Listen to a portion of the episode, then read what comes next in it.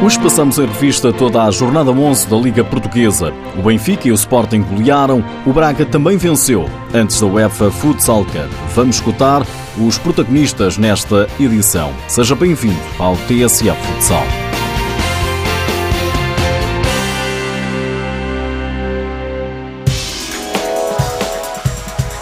O Módico chegava à jornada 11 da Liga Portuguesa como uma das equipas com mais golos marcados. É verdade que apontou dois ao Benfica, mas sofreu seis. Joel Rocha, treinador dos encarnados, deixa na TV 24 elogios ao adversário. Fomos capazes de ter a iniciativa do jogo, quer quando tínhamos a bola, a saber muito bem interpretar e explorar aquilo que foi a organização defensiva do Módicos, que é organizada, que é pensada, que é inteligente e conseguimos ter a iniciativa do jogo quando tivemos a bola. E também tivemos a capacidade hoje de ter a iniciativa do jogo quando não tivemos a bola. Fomos uma equipa extremamente proativa na procura da, da bola, porque temos qualidade e queremos a bola na nossa posse para tratá-la de acordo com aquilo que nós queremos em termos de intensidade e de ritmo. E tivemos a capacidade de ter a iniciativa também sem a bola, o que foi muito bom. Conseguimos quase sempre anular a excelente organização ofensiva do Módicos, que tem um ataque organizado extremamente muito bem posicionado. É, é de um 4-0 posicional e dinâmico muito, muito forte. Fábio Cílio foi o homem do jogo ao fazer um hat-trick.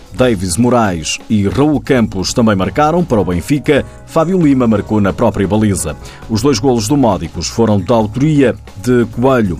O treinador da equipa de Gaia diz que não foi possível contrariar o favoritismo das Águias e Mídio Rodrigues lamenta os erros cometidos. Erros infantis em determinados momentos do jogo que nos foram custando os golos e, e que levou ao volumar do, do resultado a favor do Benfica, mas no entanto há, há que continuar a trabalhar e corrigir coisas que estão menos bem para, para aparecermos melhor já na próxima jornada. O Módico está a ser uma das equipas sensação do campeonato. Está em quarto lugar, mas perdeu ontem com o Benfica por 6 bolas a 2. Benfica que segue no segundo lugar com menos 6 pontos do que o líder Sporting, embora Leões tenham mais um jogo. O Sporting recebeu o Fabril no pavilhão João Rocha e não deu hipótese, goleou a equipa do Barreiro por 8-2. Enfrentamos uma equipa que, apesar de, do lugar que ocupa na classificação, uma equipa que está, está bem trabalhada, que é bem orientada e, pronto, e causou-nos algumas dificuldades. Penso que fomos um, mais que justos vencedores, portanto dominamos o jogo todo. O Aves conseguiu, com a estratégia do guarda-redes avançado, uh, condicionar bastante uh, o nosso jogo. Penso que não foi um, um grande jogo de futsal, mas penso que nós fomos inteiramente a vitória senta-nos muito bem. No Minho, Braga segurou o terceiro lugar, mas a tarefa esteve longe de ser fácil. Os arsenalistas venceram o Desportivo das Aves por 3-1, mas Luís Silva, treinador adjunto do Braga, assume as dificuldades, embora considere o resultado justo. Sabíamos que íamos ter um jogo difícil contra um adversário extremamente forte, um adversário que é o vice-campeão nacional, que recentemente ficou apurado para para a ronda de elite ou F Futsal Cup. Vinhamos com uma estratégia de jogo bem, bem definida, acabámos por sofrer um golo na primeira parte, 1-0 de forma fortuita, com alguma sorte nos ressaltos e o que nos fez, fez com que a gente tivesse que alterar o plano de jogo. Procuramos, tentámos, de 5 para 4, eventualmente numa ou outra situação de bola parada que também trazíamos preparado, eh, não conseguimos. Com esta derrota, o Desportivo das Aves deixa a última posição. Da zona vermelha saiu o Quinta dos Lombos. A equipa de Cascais foi empatar ao terreno do quinto classificado, Futsal Azemais. 2-2 foi o resultado. Ricardo Canavarro, técnico do Azemais, deixa algumas críticas à equipa. Não encontra explicação para os maus resultados em casa. Considero que tenha sido um resultado justo, mas eh, penso que poderíamos ter feito muito mais. Infelizmente, em casa não temos conseguido uh, brindar os nossos adeptos com vitórias nos últimos jogos. Penso que há, há um bocadinho de individualismo pela parte dos meus jogadores. Uh, criámos muitas oportunidades, mas depois, na hora de finalizar, cada um quer fazer mais golos que os outros e, e infelizmente, não estamos a conseguir finalizar aquilo que criámos.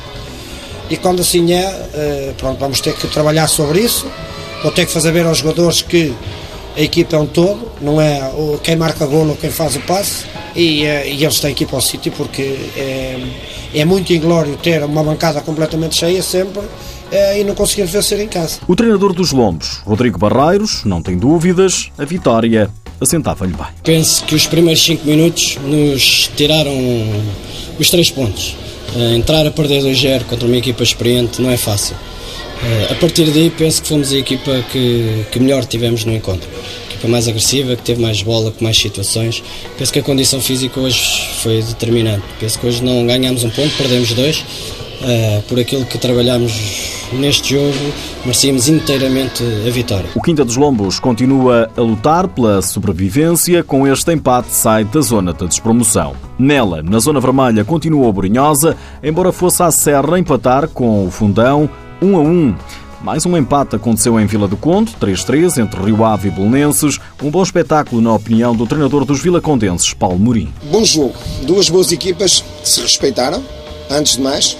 E vou ser muito honesto. Eu acho que quando não se faz e não se mata o jogo a 3 minutos de fim, não se faz o 4-2 em 10 segundos, temos oportunidades de 3 para 1 e 2 para 0 e não fazemos o 4-2, o resultado acaba por, ser, por se aceitar. Uh, acho que depois disso o Belém também podia nos últimos segundos podia ter ganho o jogo. Acho que o resultado acaba por ser justo. Parabéns ao Belém, parabéns aos meus jogadores e continuamos na luta. Nós, Belém, Porto Salvo, Pinheirense, Brunhosa, continuamos todos na luta para, para, para, a Taça da Liga. Acho que foi um bom espetáculo, muita gente, uh, um jogo correto, viril, mas correto e estão de parabéns as três equipas. Do outro lado, Carlos Teixeira, o técnico dos Azuis, também considera o triunfo justo. Foi um jogo dentro daquilo que nós, que nós, uh, que nós, que nós esperávamos, um Rio Ave forte, uh, nós uh, intranquilos, porque, porque o momento não é, não é o melhor, um, a verdade é que, que, que, que, as duas equipas foram, foram, foram, foram competentes. Na minha opinião, o resultado aceita-se e, e, e, acho até que quem, quem for da opinião, opinião contrária não viu o mesmo, o mesmo jogo. Qualquer das equipas podia ter, podia ter vencido. Um, por isso, parabéns às duas equipas. Parabéns às três, porque, porque também, a de, também a terceira equipa esteve muito bem. Fair play em Vila do Conte. Rio Ave e Belenenses estão juntinhos na classificação, a meio da tabela, separados por dois pontos. Lá perto, andam também Leões Porto Salvo e Unidos Pinheirense, que se defrontaram esta jornada. Triunfo da equipa de Porto Salvo por 7 bolas a 3. Na lista dos melhores marcadores seguem dois jogadores, ambos com 14 golos, Piaguinho do Rio Ave e Rodolfo Fortino do Sporting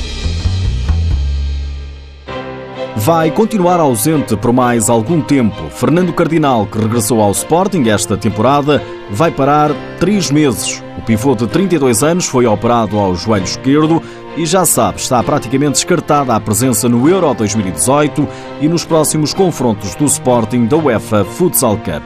UEFA Futsal Cup que se joga esta semana, Sporting e Sporting Braga entram em cena na ronda de elite. Os Leões dão o um pontapé de saída no pavilhão João Rocha na quarta-feira, às quatro da tarde, frente aos belgas do Alcoic. Os arsenalistas estreiam-se na quinta-feira diante do Inter Movistar de Ricardinho, encontro agendado para às sete da tarde.